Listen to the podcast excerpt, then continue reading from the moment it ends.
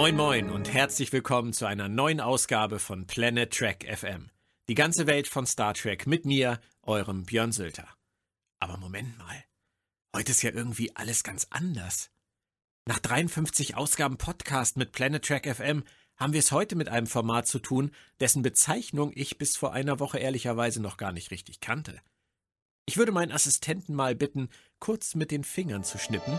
Ah, ja, das ist doch besser. Und ganz nebenbei auch eine angemessene Umgebung für mich und diesen ersten Vodcast von Planet Trek FM. Es ist die Ausgabe 54 und wie der Zufall es will, ist auch der 54. Star Trek Geburtstag. Doch der eigentliche Grund für diesen Cast ist noch ein ganz anderer, nämlich die Eröffnung des virtuellen Museums Raumschiff Eberswalde. Vielen Dank an dieser Stelle an Benjamin Stöwe für die Einladung. Wir freuen uns sehr, heute dabei zu sein.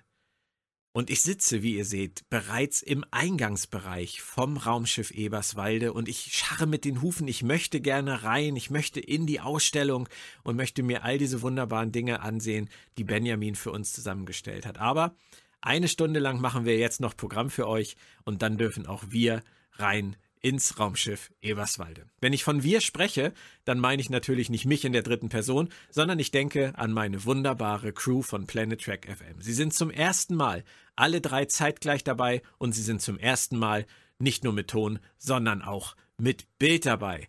Es ist mir ein Riesenvergnügen und ich bitte meinen Kollegen noch einmal zu schnipsen. Eingeladen habe ich mir die Autorin und Literaturübersetzerin Claudia Kern. Hallo Claudia. Hi Björn. Den Autor und Literaturübersetzer Christian Humberg. Hallo Christian. Kabla. Und natürlich meinen Co-Piloten Moritz Wohlfahrt alias Damok auf dem Ozean. Hallo Moritz.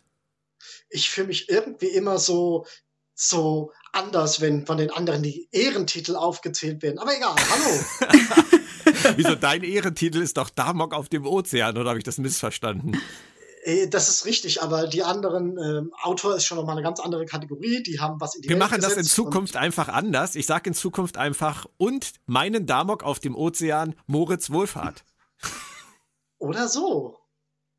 Jetzt gehöre ich ganz In jedem Fall ist es sehr schön, dass ihr da seid. Willkommen zur Feierstunde bei Planet Track FM.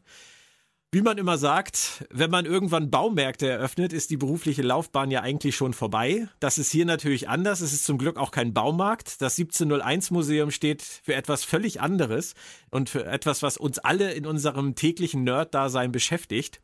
Es steht für wunderbare Erinnerungen an Jahre des Fan-Daseins und genau darüber würde ich gerne heute mit euch dreien sprechen. Das Thema lautet Willkommen auf der Enterprise und ist verbunden mit der Frage, wie seid ihr eigentlich zum Franchise gekommen? Womit habt ihr euch das erste Mal bei Star Trek richtig heimisch gefühlt und diesen Zauber und diese Magie gespürt? Beginnen möchte ich gerne mit dir, Claudia. Lass uns mal auf Zeitreise gehen. Welches Jahr haben wir? Und was schaut Wie? die kleine Claudia da gerade? Die kleine Claudia ist fünf Jahre alt. Wir sind im Jahr 72, 73 so ungefähr. Und ähm, ich kann mich nicht entscheiden zwischen Daktari und Star Trek. Aber gehe dann, also Raumschiff Enterprise. Und äh, es ist die, der Zeitpunkt der Erstausstrahlung in Deutschland von Raumschiff Enterprise.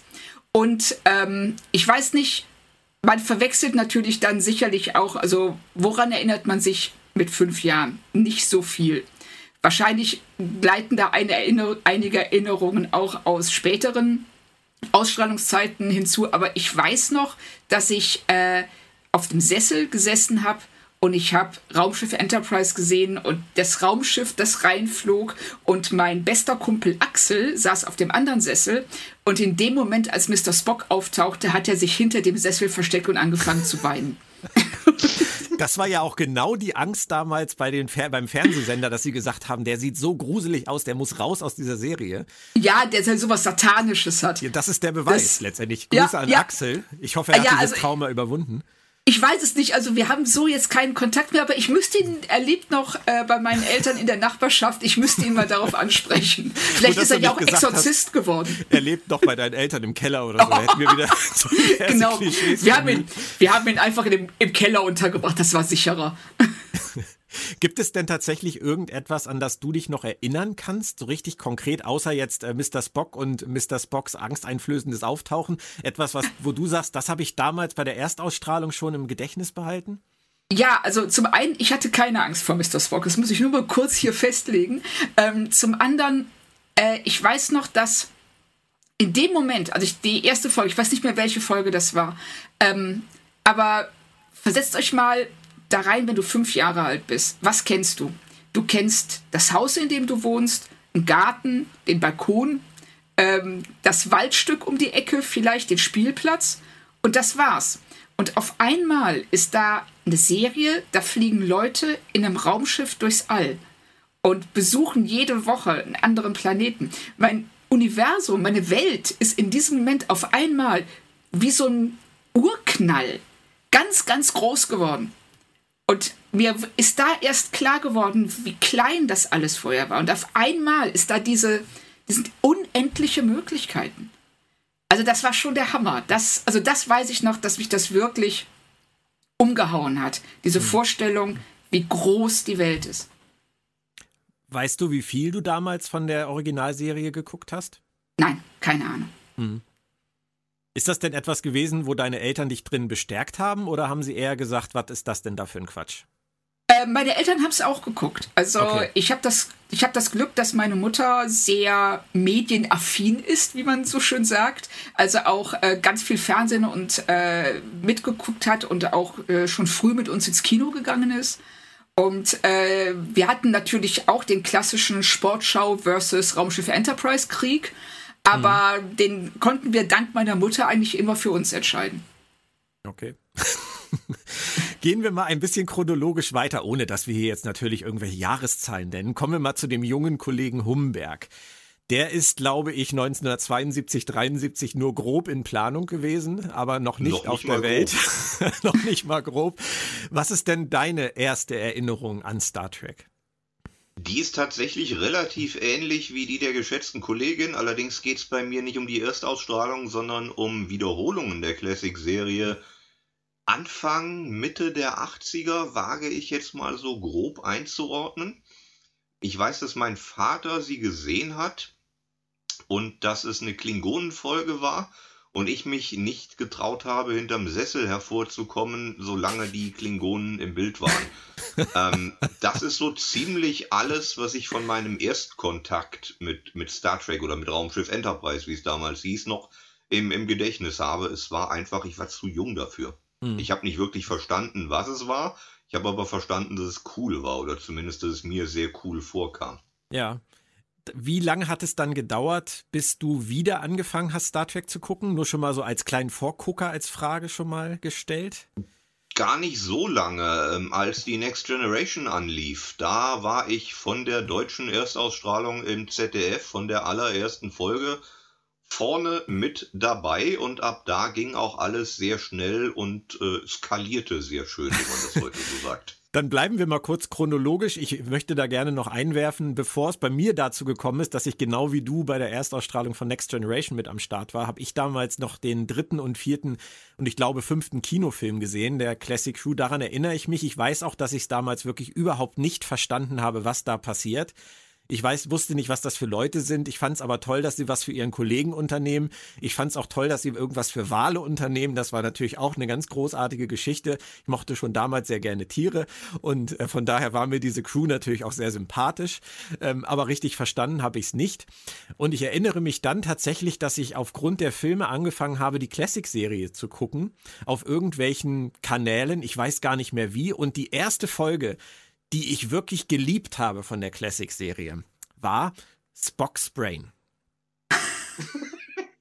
Man darf es ja ab einem, gewissen, ab einem gewissen äh, Zeitpunkt darf man das zugeben. Ich glaube, jetzt ist es soweit. Ich weiß gar nicht damals, ähm, warum meine Freunde der Meinung waren, das wäre keine gute Folge. Also ich weiß noch, dass ich mich sehr angeregt mal mit einem Kumpel unterhalten habe, der sagte, das wäre ganz schlechte Science Fiction. Und ich war, glaube ich, in meiner Ehre gekränkt damals als, als kleiner Junge und wollte einfach glauben, dass das tolle Science Fiction ist, wenn da jemand mit einer Fernsteuerung seinen, seinen Freund durch die Gegend äh, führt und der sich selbst am Hirn operiert. Aber äh, es ist doch auch schön, wie sich das entwickelt. Ich habe dann irgendwann später tatsächlich verstanden, dass das nicht die Sternstunde von Star Trek war. Nämlich als ich die ganzen anderen Episoden gesehen habe der Classic-Serie. Und dann kam tatsächlich wie bei dir, Christian, die Vorfreude auf Next Generation. Und wie war das, als du 1900 oder warte mal, wir machen das anders. Wir gehen mal kurz zu Moritz rüber. Moritz ist der Jüngste im Bunde, ich glaube, das darf ich sagen. Und vielleicht bist du ja chronologisch noch etwas früher dran. Was war dein Erstkontakt, Moritz? Mein Erstkontakt war, darf ich ein bisschen weiter ausholen?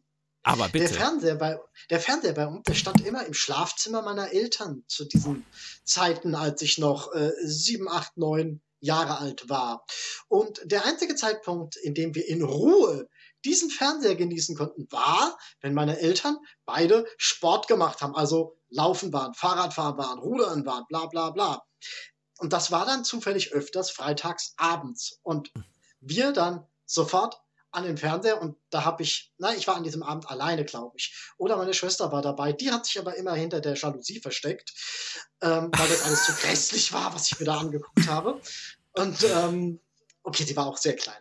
Ähm, jedenfalls, Björn, war mein Erstkontakt mit Next Generation die berühmt-berüchtigte Episode Code of Honor, die du immer so hervorhebst. Und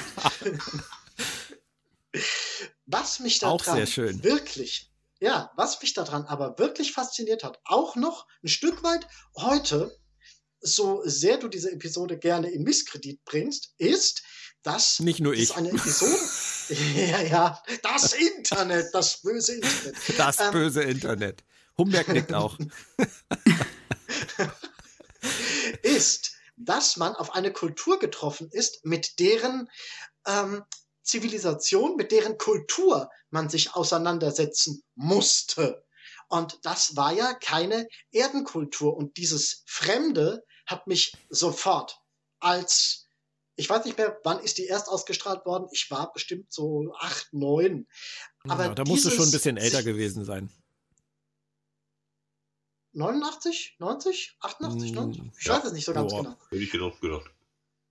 Irgendwo so. Jedenfalls hat mich dieses, nennen wir es mal, Erdenfremde total fasziniert und in seinen Bann gezogen, von wegen, es gibt irgendwo Individuen, es gibt irgendwo Wesen, die ein vollkommen anderes, äh, die in vollkommen anderen Denkmustern funktionieren. Das fand ich toll. Die waren nicht so wie wir hier, die waren nicht so wie, wie, wie sonst wer, wie unsere Verwandten aus der Schweiz oder sonst wie, die waren anders und hatten ganz andere Vorstellungen, wie man ähm, gewisse Sachen zu regeln hätte. Und das fand ich toll.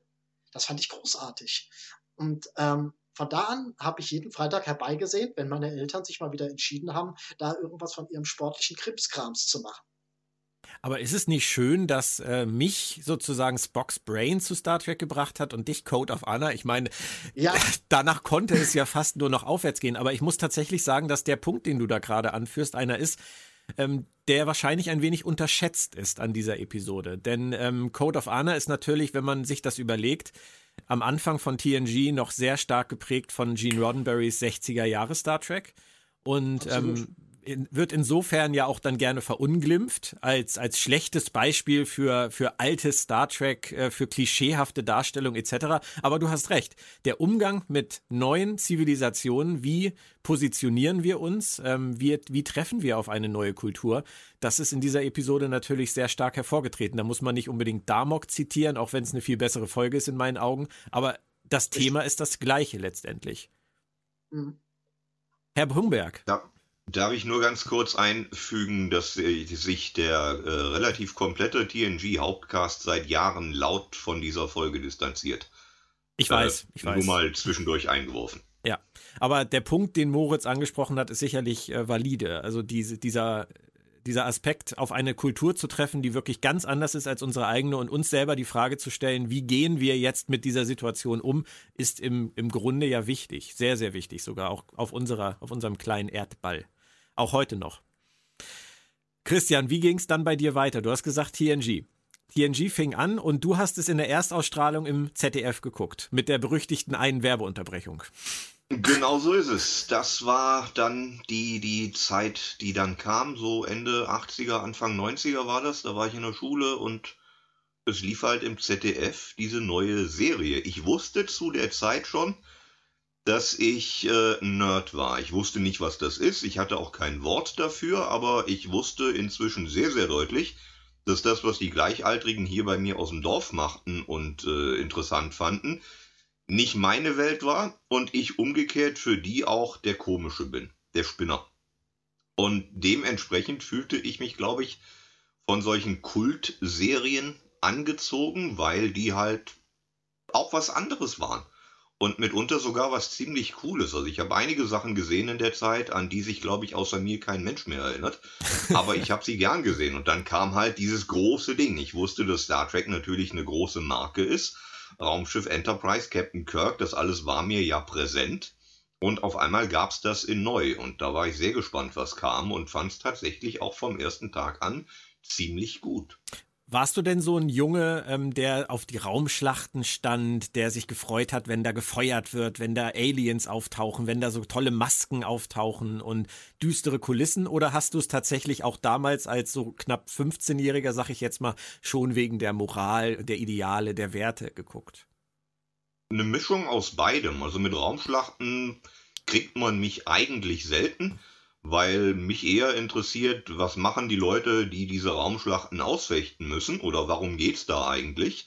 Also die Figuren finde ich spannender als alles, was mit Technik zu tun hat, womit ich nichts gegen Schauwerte gesagt haben will, auch das gerne mal in Maßen. Aber die Mischung, und die fand ich in Star Trek sogar bedeutend ausgewogener als in, in ähnlichen Produktionen, wo deutlich mehr auf Explosionen und hin und herlaufen äh, ausgerichtet wurde. Star Trek wollte Geschichten erzählen, vielleicht sogar mal hin und wieder eine parabelhafte Geschichte. Und das habe ich auch mit 14, 15 schon verstanden und gemocht. Moritz, war das vielleicht auch der Grund, warum es dich sofort gekriegt hat, weil es tatsächlich ein Format war, das auf der erzählerischen Ebene so gut funktioniert hat? Äh, gar nicht, überhaupt nicht. Ähm, ich war in der Tat als kleiner Junge ein großer Fan von Raumschlachten. Ich habe mir sie bei Star Trek auch lange Zeit immer herbeigesehnt, von wegen, wenn irgendwas äh, äh, in die Wege geleitet wurden, war mein erster Gedanke, jetzt feuert mal, was das Zeug hält. Aber, ähm, Aber bitte mit den richtigen Soundeffekten. Natürlich, Björn, natürlich. Und da hat man sich bei Star Trek ähm, nahezu immer sehr viel Mühe gegeben. Das ist so. Ähm, und das war bei mir bis zu einem ich kann dir den Zeitpunkt exakt benennen. Das war bei mir so bis zur Episode aus Staffel 3, The Defector, wo einem die Charaktere, oder ich fange anders an. Diese Episode beginnt so, dass eine, brechen wir es einfach mal runter, eine Serie der letzten 15 Jahre hätte daraufhin sofort gesagt, auf die Etablierung hin, okay, da fliegen wir hin, müssen wir nachgucken. Entschuldigen können wir uns später. Äh, da müssen wir bestimmt irgendwas Wichtiges kaputt machen. Nein, The Defector hat sich Zeit genommen, um diesen Charakter, diesen romulanischen Überläufer vorzustellen. Ähm, sie hat sich Zeit genommen, mit dieser Situation umzugehen. Lügt er uns an? Sagt er die Wahrheit? Wer ist er wirklich? Und ab dem Zeitpunkt, wo dieser Romulaner quasi seine Maske hat fallen lassen und rauskam, dass er in erster Linie ein Familienvater ist, der das Beste will für seine Kinder und dass es eben nicht, dass sie im Krieg aufwachsen, erinnerte mich dieser Romulaner so unglaublich an meinen Großvater, äh, äh, bekennender Pazifist, dass ich, dass ich, ich weiß es nicht, von diesem Tag an Star Trek als viel größer angesehen habe oder ähm, ansah, als es bis dahin für mich war. Ja, mich hat es fasziniert an Code of Honor, diese, diese Fremdartigkeit, aber ich war natürlich immer noch ein kleiner Junge, der sich auf Aktion gefreut hat. Und das hat sich, wie gesagt, durch Defector, würde ich mal fast sagen, grundlegend verändert. Finde ich, finde ich total spannend, vor allem, ähm, weil es ja auch wieder einfach dafür spricht, dass Star Trek immer dieser Spiegel unserer eigenen Gesellschaft und unserer eigenen Kultur war. Und am besten war, wenn Star Trek uns etwas über uns gesagt hat. Bei dir war es der Großvater, den du wieder erkannt hast. Es können auch einfach Zustände äh, bei uns auf der Erde gewesen sein. Claudia, war das denn bei dir bei TNG auch so, nachdem du den Erstkontakt mit den Classics hattest, dass du ähm, TNG gleich schätzen lernen konntest? Oder war es für dich tatsächlich, wie für viele andere Classic-Fans, äh, schwierig zu beginnen mit dieser neuen Crew und diesem neuen Schiff? Ich war so furchtbar enttäuscht von Mission Farpoint. ist, ich hatte mich, ich hatte mich äh, total auf die Serie gefreut. Ich fand eine neue Crew super. Ich fand ein neues Schiff toll. Ich fand das Design des Schiffs toll. Ich fand den Vorspann gut und dann kam die Handlung. das ist ja wie heute. das war hart. Alles gut das, bis zum äh, Ende des Vorspanns. Ja, ja, genau so. Freut man sich, genießt das und dann kam die Handlung und ich weiß, ich habe da vor dem Fernseher gesessen und war völlig fassungslos, wie man so ein Mist erzählen kann. Also es war. Bitte? Das nennt man heute, glaube ich, das Discovery-Syndrom. Oh, Herr genau. Humberg, dünnes Eis, dünnes Eis. Also, Und ich Christian, fand wie fandst du die neue Discovery-Folge? Ach, hab wieder nach dem Vorspann ausgemacht. Ja, genau. Wie macht die Unkel? genau. Was? So, so einfach geht's auch. Und ich gucke die immer komplett. du guckst die immer komplett. Er nicht. Nein, also ich war, ähm, ich fand die ganze erste Staffel schlecht. Okay. Und ähm, ich fand es langweilig. Ich fand es, ein Freund von mir hat es damals sehr schön umschrieben. Der nannte das Sozialpädagogen Science Fiction.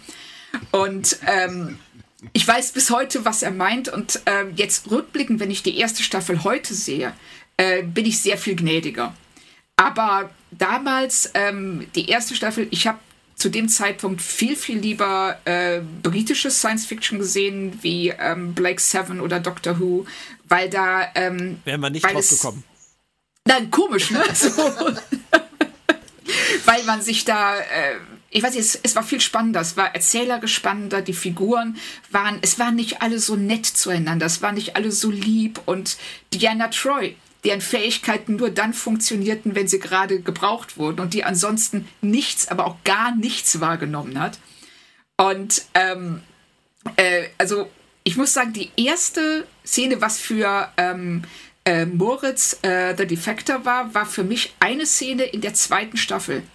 Und das ist, ähm, ich weiß leider, ich habe mich nicht gut vorbereitet, beziehungsweise es ist mir gerade erst jetzt wieder eingefallen. Ich weiß nicht, welche Folge das ist, aber es wird mir sicherlich hier jemand sagen können. Da gibt es eine Sequenz zwischen Pulaski und Worf. Und sie, äh, Worf sagt, spricht von der klingonischen Teezeremonie. Ja. Und sagt dann gleichzeitig, oh, er, dass. Oh, oh, äh, Entschuldigung. Ropachem Gor hat die klingonische Ja, ja, genau. Und ähm, sagt dann so, ja, aber das ist für Menschen giftig oder tödlich sogar. Und Polaski in einer völligen Begeisterung sagt, ist mir völlig egal, ich injiziere mir jetzt dieses Gegengift, ich will daran teilnehmen. Ja. Und da habe ich gedacht, das ist, das war Doctor Who vom Prinzip her. Das war äh, eine Person, die einfach völlig begeistert davon ist, was Neues und was Fremdes auszuprobieren und kennenzulernen. Mhm. Und da habe ich die Serie zum ersten Mal auf ihre Seite ziehen können. Mit, mit Pulaski. Also das mit ist ja Pulaski. auch sehr, sehr spannend. Ich, bin ich ja weiß, Außenseiter mein. Ich auch. Ja, ja. Ich auch. Ich auch. Also ich mag sie viel lieber als Crusher. Absolut. Ob, ich denke auch tatsächlich, dass es der Serie nicht geschadet hätte, Pulaski zu behalten. Ob das dann bei den Kinofilmen nachher, ich glaube, äh, sie war auch schon etwas älter ähm, ja. zu Zeiten der Serie, ob das dann noch geklappt hätte, so bis Nemesis, das weiß man dann nicht. Äh, geklappt sicherlich, aber wie ist dann die Frage? Ähm, aber für die Serie, glaube ich, wäre es nett gewesen. Also Gates McFadden war bestimmt Fall. pflegeleichter, aber ähm, wirklich was beizutragen hatte sie im Zweifelsfall ja schon lange nicht mehr. Ähm, ist denn die Serie in der Rückschau für dich, Claudia, ähm, besser geworden als die Classic-Serie? Ähm, nein, kann ich äh, so nicht sagen. Also sie ist ein völlig anderer Aspekt des Star Trek-Universums. Die ähm, Classic-Serie ist sicherlich in gewisser Weise naiver und ähm, auch aus heutiger Sicht klischeebeladener. Und ich habe tatsächlich jetzt noch mal die erste Staffel gesehen. Hat auch einige ganz, ganz klare, was zur Hölle ist denn da los Momente. Aber sie ist, was ich an ihr total schätze, ist die Aufbruchstimmung, ist der Pioniergeist, ist dieser unbändige Optimismus und dieser Glaube, dass wir alles lösen können. Wenn wir uns mit voller Kraft darauf stürzen, kriegen wir das hin. Und das hat so keine andere Star Trek-Serie nach Classic mehr eingefangen. Hm. Christian, ist trotzdem Next Generation die beste Darstellung des Advanced Human? Das weiß ich nicht. Ich, also sie ist mit Sicherheit keine schlechte Darstellung des Advanced Human, auch wenn sie natürlich noch sehr 80er Jahre pastellig ist. Aber der Advanced Human, den sehe ich eigentlich in mindestens mal allem, was in den Ähren, ist das das Wort, äh, Roddenberry und folgende bis einschließlich Rick Berman passiert ist. Also Catherine Janeway ist genauso ein Advanced Human, wie es Jim Kirk war. Okay. In, in, der, in der Kernkonzeption äh, ohne weiteres. Ja. Bei, bei neueren Interpretationen sehe ich da Schwierigkeiten. Auch äh, JL ist nicht mehr der Advanced Human, der Jean-Luc damals war, aber das steht auf einem anderen Blatt. Der Advanced Human war damals sehr präsent. Moritz, wie ist es für dich weitergegangen? Hast du Next Generation komplett verfolgt oder ähm, bist du da zwischendurch mal ausgestiegen? Ähm, das ist ein bisschen schwierig. Ähm, äh, meine, Eltern, begnadete Rück, meine Eltern, begnadet rückschrittlich, ähm, hatten kein Kabel. Und ähm, von daher wurde das ab dem Zeitpunkt, wo Next Generation oder Star Trek insgesamt zu Sat 1 rüberwanderte, ein bisschen äh, problematisch, schwierig, ähm, konfliktbelastet. Ich war sauer auf meine Eltern. Ich äh, ähm, habe mir ein riesiges Netz aufgebaut, was von Lehrern über Ex-Freundinnen meines Bruders über äh, Großeltern ging, die mir äh, diese, welche und jene Episoden aufgenommen haben. Und von daher war das alles bei mir ein bisschen zeitversetzt. Irgendwann klappte es auch mal eine ganze Weile nicht. Also ich habe letztendlich alles von Star Trek in Gänze nachgeholt, so um die 2000, 2001, 2002. Davor kannte ich vieles bruchstückhaft, aber so in Gänze leider erst ein bisschen später. Dann lass uns noch mal kurz in den 90ern verweilen. Äh, wir, die wir vielleicht in den 90ern schon Kabel hatten. Christian scheint kein Kabel gehabt zu haben in den 90ern. Äh, Claudia schüttelt auch den Kopf oder nur amüsiert, ich weiß es nicht. Auf jeden Fall. Meine Eltern haben bis heute kein Kabel. Ja, okay, okay. ich kann mich halt gut dran erinnern. Also ich habe zum Beispiel die, die Next Generation habe ich damals auf 42 VHS-Kassetten aufgenommen. Da habe ich, äh, habe ich wirklich, ich weiß nicht, wie viele Jahre ich gebraucht habe, um die alle ohne Werbung aufzunehmen aus äh, ZDF und Sat 1. Sie war dann am Ende auch nicht ganz chronologisch. Ich habe immer mal zwischendurch eine verpasst, obwohl ich mir wirklich Mühe gegeben habe und obwohl ich wirklich ein derber Nerd war, der in seinem, in seinem Kinderzimmer vom, vom äh, Fernseher und vom Amiga gelebt hat, habe ich trotzdem mal eine Folge verpasst. Ist passiert. Und dann, als ich dann so in den Teenagerjahren war, in den 90ern und Deep Space Nine, ich erinnere mich zum Beispiel an Deep Space Nine damals 20.15 Uhr an die Erstausstrahlung des Pilotfilms. Aber die Staffeln danach fing das dann bei mir an, dass ich mir dann immer die englischen Videos aus UK bestellt habe. Da gab es hier in Kiel so einen Comicladen, ähm, da musste ich immer ganz aufwendig mit dem Bus hinfahren. Da war ich immer eine Stunde unterwegs, bis ich da war. Nur um mir dort dann aktuell zwei VHS-Kassetten für, ich glaube damals 40 Mark oder waren es vielleicht sogar zweimal 40 Mark, ich befürchte letzteres, mit jeweils zwei Episoden drauf zu holen. Ähm, ganz, ganz böse Zeit. Ich möchte nicht wissen, wie viel Geld ich als Jugendlicher damals versenkt habe in diese VHS-Sammlung. Ähm, ist das bei euch auch irgendwie so gewesen oder habt ihr es damals nur ähm, im Fernsehen, in Anführungsstrichen, ja, nur im Fernsehen geguckt? Moritz. Das ist total lustig, weil wir ähneln uns da wieder, obwohl wir in äh, eine unterschiedliche Richtung gehen. Ich war zu besagten Zeitpunkt 2000, 2001, 2002 war ich hier im umliegenden in den umliegenden Ortschaften mindestens Mitglied in vier Videotheken. Ich kannte die Leute da alle mit Vornamen, die kannten mich mit Vornamen und ähm, es war ja so und das war großartig. Ich, ich, bin, ich bin bis heute überrascht, dass das damals überhaupt ähm, gang und gäbe war, dass es Star Trek auf VHS gab, noch vor der TV-Ausstrahlung. Und ähm, die eine Videothek hatte das, die andere Videothek hatte das und so ging das immer weiter und äh, äh, ich dann quasi in telefonischen Dauerkontakt, wann kommt das nächste raus, wann kommt das nächste raus, legt mir das bitte zurück, ich finde jemanden, der das holt und ich finde auch jemanden, der das möglichst schnell wieder zurückbringt, weil man sich mitunter dann irgendwann so sehr kannte, also, also die Leute, die sich das ausgeliehen haben, das waren mit mir noch zwei, drei andere, die kannte ich dann auch irgendwann, mit denen habe ich mich dann auch irgendwann abgesprochen, von wegen, äh, warte mal, aber du kannst es mir doch danach vorbeibringen, wenn du es geguckt hast. Ich bring's dann zur Videothek und wir teilen uns die Kosten. Es war eine großartige Zeit, dieses Videosharing. Ganz ehrlich, das war noch vor dem Internet und es war großartig. Be bevor ich und, kurz äh, so zu Christian und, und Claudia gehe, was die Frage angeht, fällt mir dazu gerade ein, dass es sich bei mir fortgesetzt hat, aber auf eine ganz andere Art und Weise. Und zwar bei Star Trek Enterprise. Als die damals lief, habe ich mir immer, ich weiß heute gar nicht mehr, wie ich an diesen jungen Mann gekommen war. Ich weiß nur, er heißt er hieß Mike. Ich hoffe, er heißt immer noch Mike. Mehr wollen wir nicht sagen. Ähm, es ist auch nicht Mike Hillenbrand, falls jemand das jetzt vermutet. Ähm, den habe ich übers Mikes. Internet kennengelernt und der hatte immer die aktuelle Folge aus Amerika direkt nach Ausstrahlung. Und jetzt kommt's. Ich habe ihm dann immer fünf Euro Mark überwiesen inklusive Porto und dafür hat er mir eine CD-ROM geschickt. Jede Woche. Ich hatte also jede Woche einen gepolsterten, also Luftpolsterumschlag mit einer CD-ROM drin, mit einer Enterprise-Folge auf Englisch. Wo er sie her hat, ich glaube, weiß ich natürlich nicht. Bitte? Ich glaube, das ist justiziabel. Ist das nicht verjährt? Wir reden hier über etwas, was fast 20 Jahre her ist. Das war natürlich eine alternative Realität, die ich hier geschildert habe. Mir persönlich ist das nie passiert. Christian und Claudia, wie war das denn in den 90ern bei euch? Wie habt ihr Deep Space Nine und Voyager dann geguckt? Christian.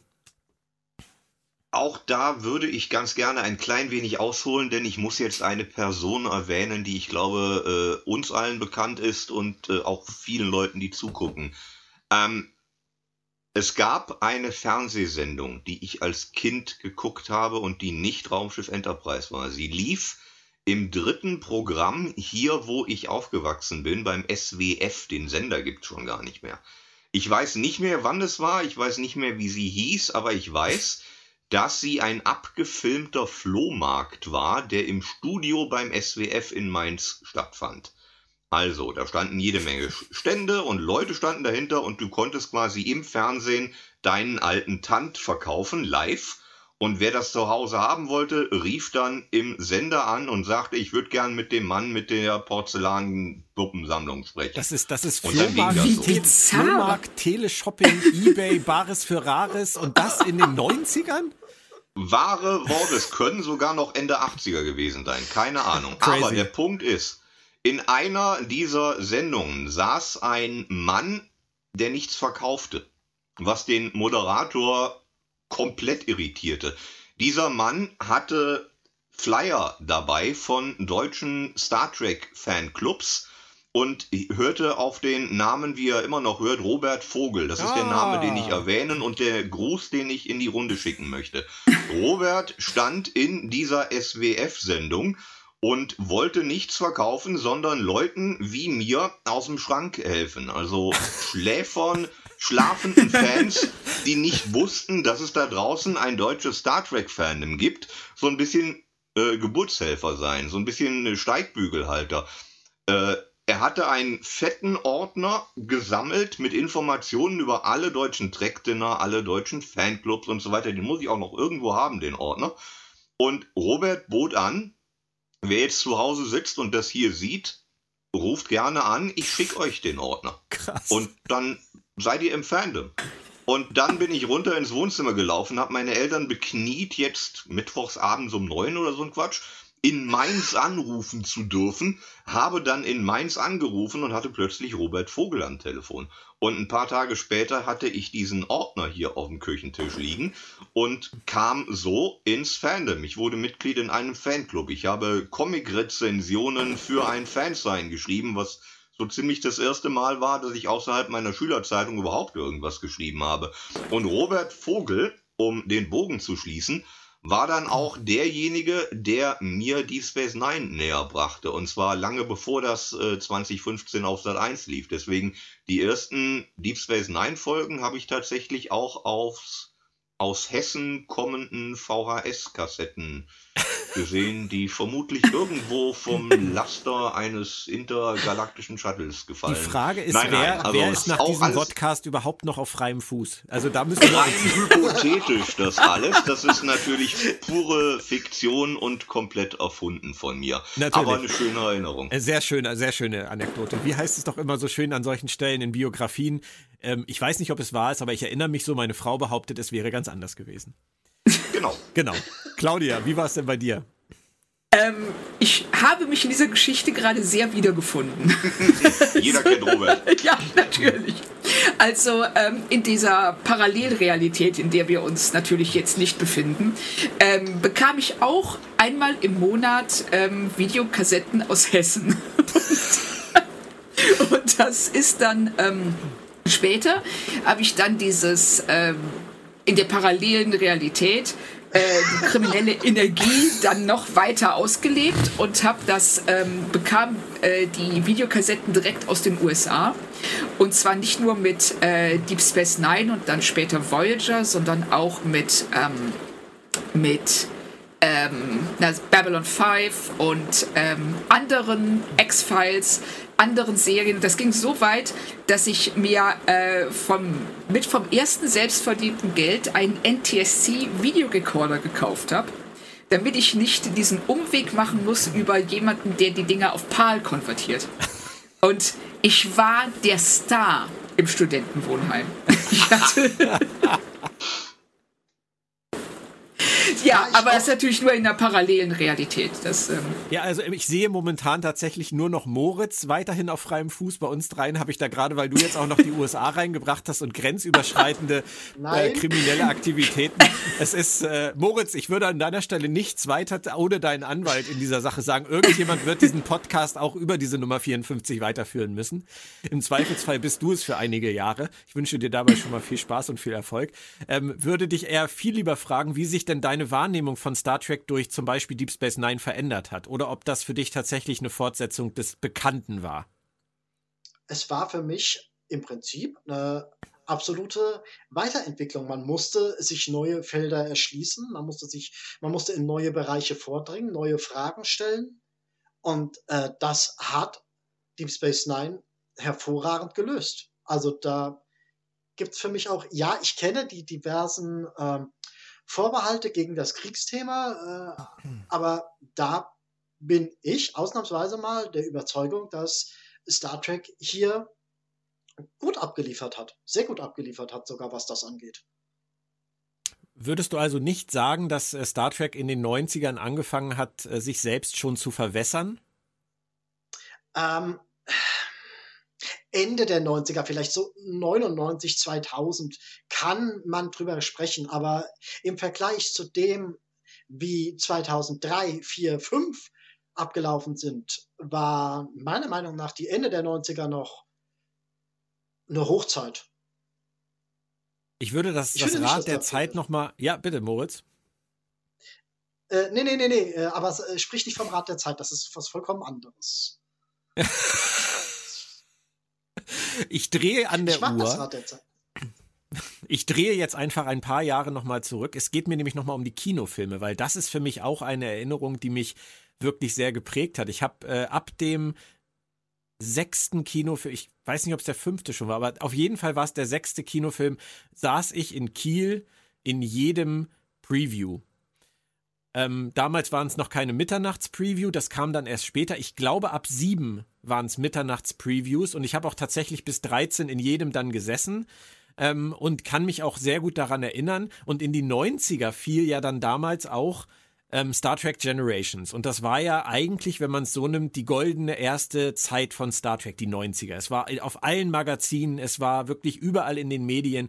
Auf einmal war Star Trek tatsächlich im Massenbewusstsein irgendwie angekommen. Und dann kam dieser große Brücken-Kinofilm, Captain Kirk trifft Captain Picard und macht mit ihm Rührei, Spiegelei mit Toast und äh, Oregano. Das ist natürlich die große Geschichte der 90er gewesen. Ihr saßt sicherlich auch im Kino. Ich kann euch sagen, ich erinnere mich wie, als wäre es gestern gewesen. Ich saß neben einem lieben Freund, dem André, und wir haben diesen Film geguckt und der Abspann lief. Ich habe das auch in meinem Es lebe Star Trek geschrieben. Und ich guckte ihn an und ich war, ich war voller Glückshormone über diesen tollen Film, den ich da gerade gesehen habe. Und er guckte rüber und sagte, ich bin mega enttäuscht. Und das war nicht nur mein Erwachungsmoment in Hinblick auf kritischeren Umgang mit Star Trek, muss ich gestehen, weil er damit hat er mir tatsächlich gezeigt, man muss als Fan nicht alles immer ganz toll finden. Man darf ruhig auch mal sagen, wenn etwas etwas schlechter ist, sondern es war ähm, auch tatsächlich der Beginn einer, einer weiteren Auseinandersetzung für mich mit Star Trek. Wie war denn dieser Film für dich, Claudia, damals? Ähm, ich bin da ganz bei deinem Kumpel und äh, das, ähm, ich war ich muss allerdings gestehen, dass ich nach den Trailern schon mit einem relativ unguten Gefühl reingegangen bin, das dann auch leider bestätigt wurde. Man hat einfach gesehen, ähm, und das war interessanterweise auch bei mir so ein Punkt, an dem ich zum, ja nicht zum ersten Mal, aber doch ganz klar gesehen habe, dass äh, 80 Prozent der Schauspieler, die da auf der Leinwand sind, nichts auf dieser Leinwand zu suchen haben. Die sind die hatten einfach nicht Steine die Präsenz. These. Ja, die hatten weder die Präsenz noch das Talent, um diese, um diese Größe auszufüllen. Das konnten eigentlich konnten das nur äh, Brent Spiner und Patrick Stewart. Aber weißt du, was ich total spannend daran finde? Und Shatner, wir, wir, wir wollen ja, ja, und Shatner natürlich. Und auch noch natürlich äh, Walter König und auch noch. Äh, äh, äh nee. Nee? Also James so weit würde ich jetzt nicht nee, gehen. Okay. Nein, fand, nicht unbedingt. Also tatsächlich am schönsten damals. Aber ähm, ist er ja was ich, ohne dass was wir jetzt wieder Jahreszahlen nennen, ja auch, ohne Jahreszahlen zu nennen, Claudia, du hast es vorhin fast hergeleitet, ohne eine zu nennen, hast gesagt, wie alt du warst, äh, Anfang, Anfang der 70er, von daher wissen wir es ja. ja. Ich finde daran halt so interessant, als ich Generations geguckt habe, war ich so 17, 18. Du warst dann halt gut zehn Jahre älter und mein Kumpel, der neben mir saß, der liebe André, der war auch gut zehn Jahre älter als ich. Und ähm, ich glaube einfach, dass das äh, so, so ein Ding ist, das wirklich, also ich möchte, gerade als Mann kann ich aus meiner eigenen Erfahrung sagen, als Mann mit 17 hat man eigentlich noch nicht viel im Kopf. Und äh, das war damals bei mir sicherlich auch so. Ich habe mir noch nicht viele Gedanken über Gott und die Welt gemacht. Und, und er war zehn Jahre älter und er schon. Christian, würdest du da mitgehen oder warst du damals schon der Kritiker im Kino? Ich bin inzwischen mehr als zweimal 17 und habe immer noch nichts im Kopf. Von daher gehe ich da mit ohne weiteres. Ähm, ich, ich habe äh, Generations, Treffen der Generationen, äh, ich glaube siebenmal im Kino gesehen damals. Ähm, Als der siebte und war. fand ihn trotzdem, ich fand ihn okay, aber nicht zwingend gut. Ich war enttäuscht, dass die Serie, die ich sehr gut fand, äh, deswegen beendet wurde und hoffte, dass sie noch mehr Filme machen würden, in denen sie dann wissen, was sie tun. Okay. Und wie war es bei dir, Moritz? Wann hast du Generations gesehen, das erste Mal? Sehr spät sogar. Also das muss irgendwann 98, 99 gewesen sein. Okay. Und ähm, da gab es Aspekte, die ich ich finde den Film wohl tatsächlich nicht so enttäuschend wie ihr, weil äh, mir bestimmte Aspekte daran, also die Weiterentwicklung von Picard und die Auseinandersetzung mit einem Thema, das im Prinzip in Mission Farpoint eingeleitet wurde auf eine gewisse Art und Weise, weiter ähm, bearbeitet wurde, mochte ich in der Tat. Also ich konnte an Next Generation, also an, an Generations schon mehr Positives sehen, als für was er immer kritisiert wird. Mhm. Ich finde, das ist nicht der schlechteste der vier. Die letzten okay. sind. Das stimmt. Das, ist, hm? das stimmt. Da, da, das, das stimmt. da haben gerade alle, alle genickt, ähm, glaube ich. Ob vielleicht okay. aus unterschiedlichen Gründen, aber ähm, es, es, es, scheint danach, es, gab danach, so sagen wir mal, einen Peak. So ja, es gab danach einen Peak und danach ging es wieder runter. Ich glaube, da können wir uns alle drauf einigen. Ähm, mhm. Wart ihr denn, wart ihr denn alle drei auch genau wie ich äh, so fast schon, äh, ja, dass es für euch für euch klar war, dass wenn ein neuer Star Trek Film kommt, dass ihr auf jeden Fall in der in der Preview sitzt, dass ihr auf jeden Fall, ja, äh, Christian nickt mit mit Falte auf der Stirn, ja.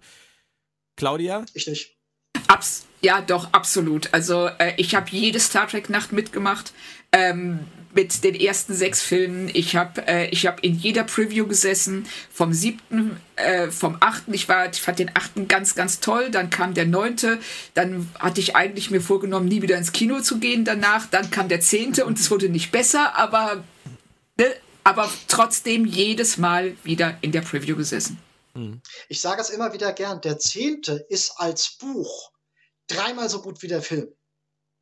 Oh. Das, der, der zehnte ist für mich da eine ganz spezielle Erinnerung, weil ich an diesem Nachmittag, wo äh, meine Klasse, also mein, mein, mein ja, Klassenfreundeskreis damals in Marburg ins Kino gegangen ist, war ich krank, konnte nicht mitgehen. Und ähm, das war eine ganz interessante Zeit im Vergleich zu heute, weil es da in vielen Fällen noch so war, dass die Bücher zu den Filmen tatsächlich zwei bis vier Wochen vor Erscheinen des Films in die Buchläden kam. Sowas ist heute undenkbar in, in, in Zeiten der Spoilerphobie.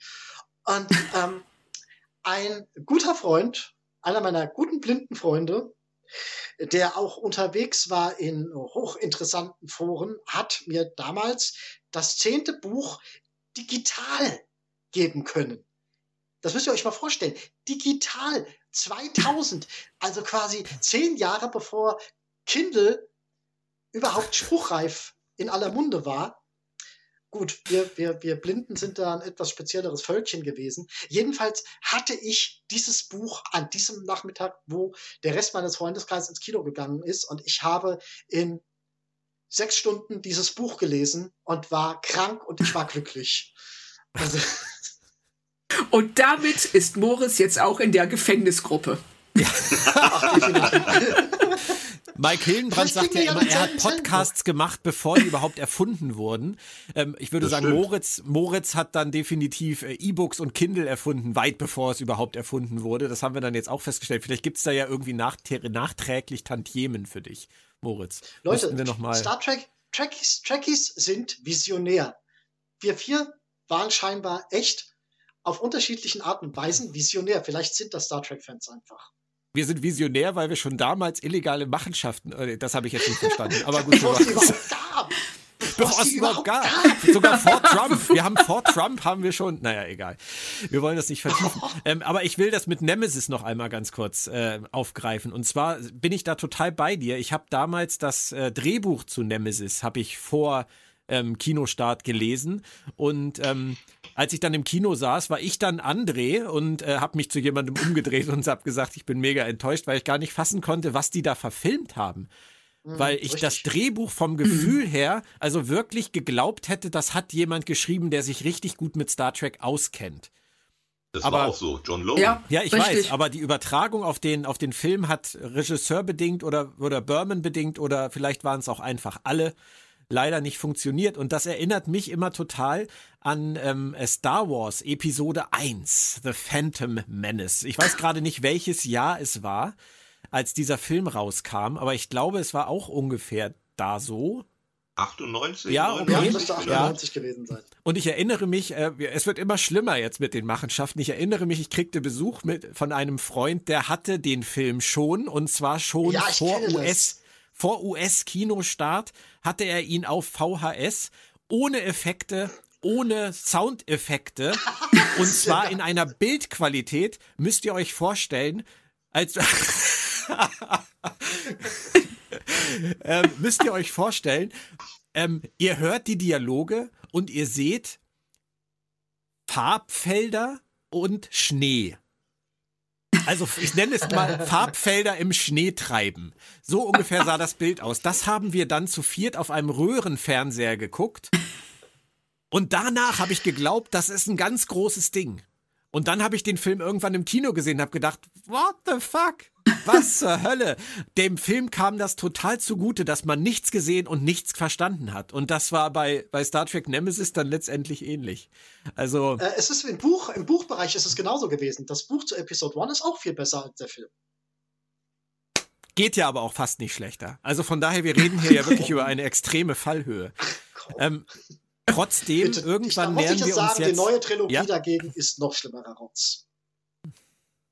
Wie gut, dass wir heute nicht über Star Wars sprechen.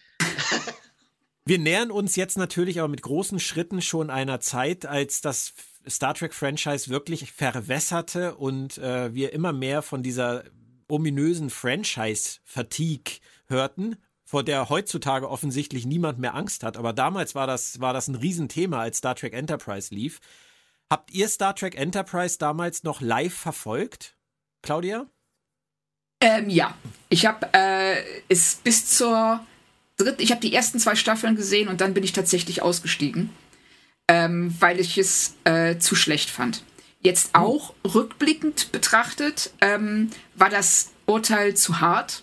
Also wenn ich heute die, ähm, äh, wenn ich heute Enterprise mir angucke, sehe ich, was sie versucht haben, was sie teilweise auch geschafft haben, ganz oft nicht. Und die Serie wurde tatsächlich mit den späteren Staffeln deutlich besser, als sie am Anfang gewesen war. Ging dir das auch so, Christian? Du siehst nicht so aus. Bei der vierten Staffel ja, aber die dritte Staffel, die Xindi-Story, ähm, ich muss da immer an Captain Archer denken, der Leute tritt, die auf dem Boden liegen. Und das geht mir einfach nicht aus dem Kopf. Ähm, ein, einer der, der Tiefpunkte von Star Trek in meinen Augen, es gibt einige, aber das ist einer davon. Die vierte Staffel fand ich dann wieder überwiegend überraschend gut, nachdem auch ich zwischenzeitlich aus Enterprise wie auch vorher schon aus Voyager ausgestiegen mhm. bin, weil es einfach nicht ging. Das ist aber. Das ging mir bei Voyager genauso. Das ist aber übrigens ein ganz interessanter Punkt, Christian. Ähm, weil auch mir ist das natürlich damals ähm, aufgefallen, dass Captain Archer da nicht gerade der Advanced Human ist an dieser Stelle. Ähm, aber natürlich war die Serie auch eine Serie, die davon handelte, wie wir dahin kommen ähm, als Prequel. Das konnte, konnte man sich zurechtbiegen. Ich finde es nur spannend, dass du das erwähnst, weil wir heutzutage ja mit Lower Decks eine Serie haben, bei der die Leute auf alle treten, spucken, kacken und äh, was auch immer. Ey! Ähm, die am Boden liegen. Deswegen finde ich es so interessant, dass du Enterprise da als Tiefpunkt ansprichst. Einspruch, Euer Ehren. Lower danke, Decks. Danke. Lower Decks ist eine Cartoon-Serie. Lower Decks will einfach nur Comedy sein. Captain Archer war ein Captain der Sternenflotte und zwar im kanonischen Star Trek, in Stopp, einer Realserie, die das Prequel zu Captain Kirk Serie sein Stopp, wollte. Da lege ich die Messlatte woanders an. Du kannst deine Latte da wirklich anlegen, wo du möchtest, Christian. Claudia, willst aber, du mein Butlet putzen? ja, gerne. Reich mal rüber, bitte. Aber ich denke immer wieder, Christian, an deinen guten Freund Mike McMahon, der bei jeder Gelegenheit sagt, This is a Canon Show. This is Star Trek Canon. Und daran messe ich den guten Mann. Da lege ich dann die Latte auch relativ hoch an und sage, wenn das eine Kanon-Show ist, wenn das eine kanonische Star Trek-Serie ist, dann darf sich diese Crew gerne auch zumindest in Ansätzen so benehmen, wie ich das von einer Crew zu dieser Zeit im Kanon des Star Trek-Franchise erwarten würde. Aber bevor wir hier jetzt eskalieren, Claudia schüttelt den Kopf. Humberg schüttelt den Kopf. Moritz äh, ich bin bei dir, zustimmend. Ich bin bei dir. Ich bin ich weiß. Was? Moritz! ich weiß. Wir haben hier eine, eine ganz strikte Links-Rechts-Trennung gerade bei diesem Thema. Aber wie gut, wie gut, dass das nicht unser Thema ist. Moritz, wie war es denn bei dir mit Enterprise? Konntest du der Serie damals live was abgewinnen oder hast du gar nicht live geguckt? Hm, doch, ähm, interessanterweise ist Enterprise die Serie, mit der ich bis heute am kritischsten bin, äh, also der, der, der alten Ära, der alten Ära. Ähm, sie aber trotzdem stringent und äh, mit Elan bis zum Ende verfolgt habe, sogar so sehr verfolgt, ich weiß es noch ganz genau, es ist wie damals, äh, äh, ja, als die vierte Staffel auf Sat 1 lief, war es so, dass knapp acht Wochen, nee, ich mach's anders, als auf Sat 1 die 15. Episode der vierten Staffel lief, kam die vierte Staffel Box auf DVD raus. Und ich habe sie gekauft, weil ich diese sieben Episoden am Stück sehen wollte äh, und nicht warten wollte, äh, äh, bis sie mir im Wochenrhythmus präsentiert worden sind. So stringent war ich zu dieser Zeit. Ich fand, was ich gesehen habe, in äh, vielen Bereichen äh, ziemlich suboptimal bis gar nicht gut, aber wahrgenommen und konsumiert habe ich es trotzdem noch sehr gerne. Ich finde, Staffel 3 hat trotzdem noch seine Probleme und Staffel 4. Und Staffel 1 und 2 auf ihre ganz eigene Art und Weise auch. Und die waren ziemlich gravierend. Von daher wahrgenommen, ja, konsumiert gerne, aber für gut befinden eher nicht. Aber wenn ich das alles so höre, was ihr da so von euch gegeben habt in der letzten Dreiviertelstunde, wir sind schon ziemlich verrückt gewesen und wahrscheinlich bis heute. Also ich würde das für mich natürlich behaupten wollen, würde euch da nie mit ins Boot ziehen, aber ich befürchte, es ist so. Christian stimmt mir zu. Wir haben schon ziemlich viel, viele verrückte Dinge gemacht, um diese Serien verfolgen zu können und da irgendwie an Bord zu bleiben. Was ist es denn letztendlich, wenn ihr auf diese erste Phase von Star Trek zurückguckt, die ja mit Enterprise und Nemesis dann ein Ende fand? Was ist es wirklich gewesen, was euch so lange bei der Stange gehalten hat? Christian, und auch wenn wir die Latte eben hatten und jetzt die Stange, es tut mir leid, du bist zuerst dran. Inklusion. Das, das Gefühl, dass das für mich gemacht ist und für Leute, die ähnlich unterwegs sind wie ich, sei es, weil sie bei sich zu Hause die, die schrägen Vögel sind, mal mehr, mal weniger positiv konnotiert oder weil sie die Träumer sind, ganz einfach. Und weil sie Lust hatten, sich so eine Welt vorzustellen, wie sie der Advanced Human eben verkörpert hat. Und da fühlte ich mich und fühle mich bis heute da ziemlich gut aufgehoben, auch wenn es keine Welt ist, an die ich groß glaube in, in Realitas. Aber als Utopie, als Roddenberrys schöner Traum, jederzeit herzlich gerne wieder. Und es war einiges schlechter in den 90ern, aber das Star Trek Fandom auf gar keinen Fall. Kein bisschen. Gerne, gerne wieder. Das kann Claudia bestimmt absolut unterschreiben, weil du das Star Trek Fandom ja auch in- und auswendig kennst. Ich kann das tatsächlich komplett unterschreiben und sehe das wie Christian. Ähm, hinzu kommt für mich ähm, zum einen das Wertesystem von Star Trek, das mich äh, bis heute beeindruckt. Und ähm, Toleranz, Respekt, Optimismus, ähm, der Glaube daran, dass wir besser sein können, als wir heute sind und früher gewesen sind. Ähm, plus, es ist ganz ehrlich jetzt von, wenn ich mir Science-Fiction-Serien ansehe, es gibt zwei Universen, in denen ich gerne leben würde. Das ist das Star Trek-Universum, gerade das von TNG, das ist die TARDIS von Doctor Who und das war's. Also mal ganz ehrlich, wer will denn in der Star Wars-Welt leben? Oder wer will äh, in Babylon 5 leben? Ich- Oder in Battlestar Galactica? Was, echt jetzt? Ja, Respekt? hallo, Babylon 5 hat einen derartigen Sense of Wonder-Aspekt, der ist großartig. Aber ich finde, dass es ähm, als Universum so viel negativer ist als Star Trek. Das ist richtig, aber genauso mit dem Willen für eine bessere Zukunft, für den. Willen auf Frieden, mit der Möglichkeit, Auseinandersetzungen lösen zu können, auf friedlichem Wege. Ganz eindeutig. Von daher finde ich die Idee und äh, das Worldbuilding an sich, von den äh, Völkerverteilungen her, wie die sich aufbauen und so weiter, finde ich da auch großartig. Würde ich sofort lesen. Finde ich auch. Also, nee, ich würde da nicht leben wollen. Ich finde es so großartig, ich es finde. Das, das heißt ja nicht, dass ich schlecht finde. Ich finde ja auch Galactica super und äh, ich Da mag würde ich auch. auch nicht leben wollen. Nein, Galactica ne, wäre. Das ist äh, klar, da möchte man wirklich nicht unbedingt leben. Farscape wäre vielleicht noch interessant. Ähm, aber Orville. Ja, Björn, ja, Björn. Orville. Björn, Ja? auf dem Schiff Na, sofort. Nein, nein, nein, nein, nein. Danke. Aber Claudia, ist es nicht gerade, du hast ja nun wirklich im, im Fandom auch äh, sehr, sehr viele Einblicke gesammelt in den, in den ganzen Jahren. Ist es nicht tatsächlich so, dass äh, egal was letztendlich auf den Mattscheiben gelandet ist, es ist doch immer dieser persönliche Kontakt im Fandom gewesen, der das Ganze so extrem am Laufen gehalten hat. Absolut, weil du hast ähm, eine Gruppe von Gleichgesinnten und äh, deine, deine Sprache, ähm, also du wirst verstanden, einfach deine, ähm, die Terminologien, die du benutzt, ähm, dass das äh, auch die, den Ansatz, den man hat, wie man Star Trek sieht, das versteht ja nur ein anderer Fan. Und äh, das schafft eben auch ein, ein Gemeinschaftsgefühl, was man außerhalb des Fandoms, wenn ich außerhalb des Fandoms mit jemandem über einen Star Trek-Film rede, rede ich, muss ich ganz anders mit dieser Person reden. als im Fandom. Ja. Und ich, ich empfinde das auch tatsächlich bis heute so, dass es, gerade wenn man die Fans persönlich trifft, wenn man auf Conventions ist oder wenn man bei irgendwelchen Fantreffs ist, dann ist es egal, welche Serie und welchen Film man mag oder nicht mag. Und es ist egal, was gerade bei Star Trek äh, angesehen ist oder nicht so angesehen ist. Da gehen diese Unterschiede, finde ich, komplett unter. Also wenn man im persönlichen Austausch mit den Fans ist, dann kann man eigentlich immer, so ist zumindest mein Erleben von, von Trekkies, immer diesen gemeinsamen Nenner finden und akzeptieren. Während das im Internet, und das hat wenig mit Trekkies zu tun, sondern mehr mit dem Internet, häufig nicht so ist. Aber gerade das macht mich so hoffnungsfroh, dass dieser persönliche Kontakt das ist, was wirklich immer noch gut funktioniert.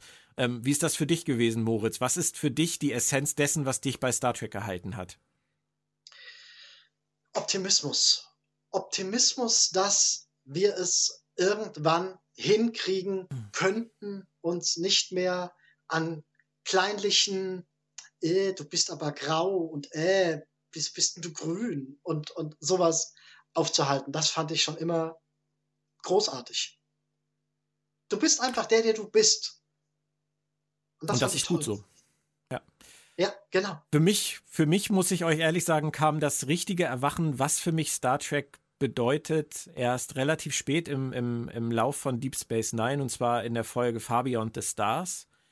Und zwar, weil ich nach dem Ansehen dieser Folge für mich einfach erkannt habe, dass ich einfach immer nur Benny Russell sein wollte.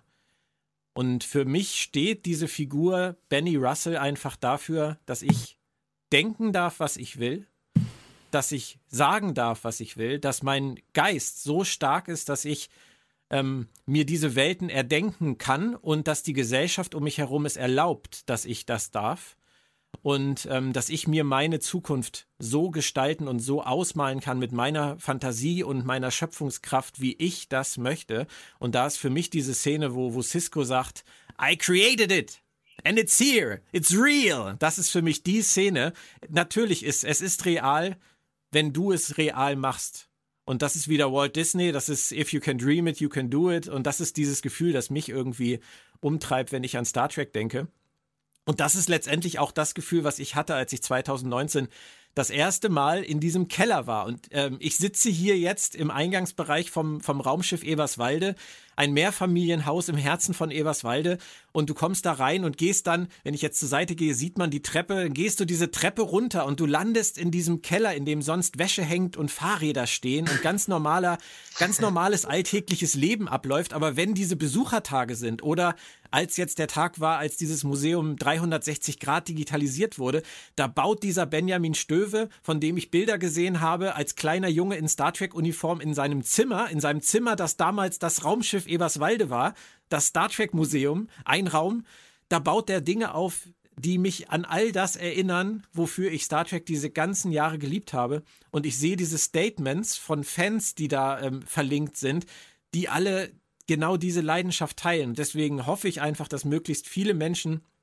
dieses Museum jetzt virtuell besuchen und vielleicht dann in einem Jahr, wenn die Corona-Pandemie hoffentlich vorbei oder eingedämmt ist, dann wieder in echt besuchen. Und ich würde mich sehr freuen, ihr drei, wenn wir es schaffen würden, nach dieser ganzen Geschichte uns in Eberswalde bei Benjamin zu treffen und dieses Museum dann in echt zu erleben. Und derweil würde ich allen Besuchern einfach viel, viel Freude wünschen in diesem virtuellen Museum. Bedanke mich bei dir, Claudia, dass du heute hier warst. Hat mir sehr viel Spaß gemacht. Danke für die Einladung. Bedanke mich bei dir, Christian. Sehr, sehr gerne. Und natürlich bei dir, Moritz. Nicht zu danken, immer wieder. Es hat sehr viel Spaß gemacht und viel Spaß mit Raumschiff Eberswalde, sagen Claudia, Christian, Moritz und Björn. Bleibt gesund, bis zum nächsten Mal. Tschüss. Tschüss. Tschüss. Jolan True Kaplan. Welcher Kaplan? Kaplan. Kaplan Jolan True.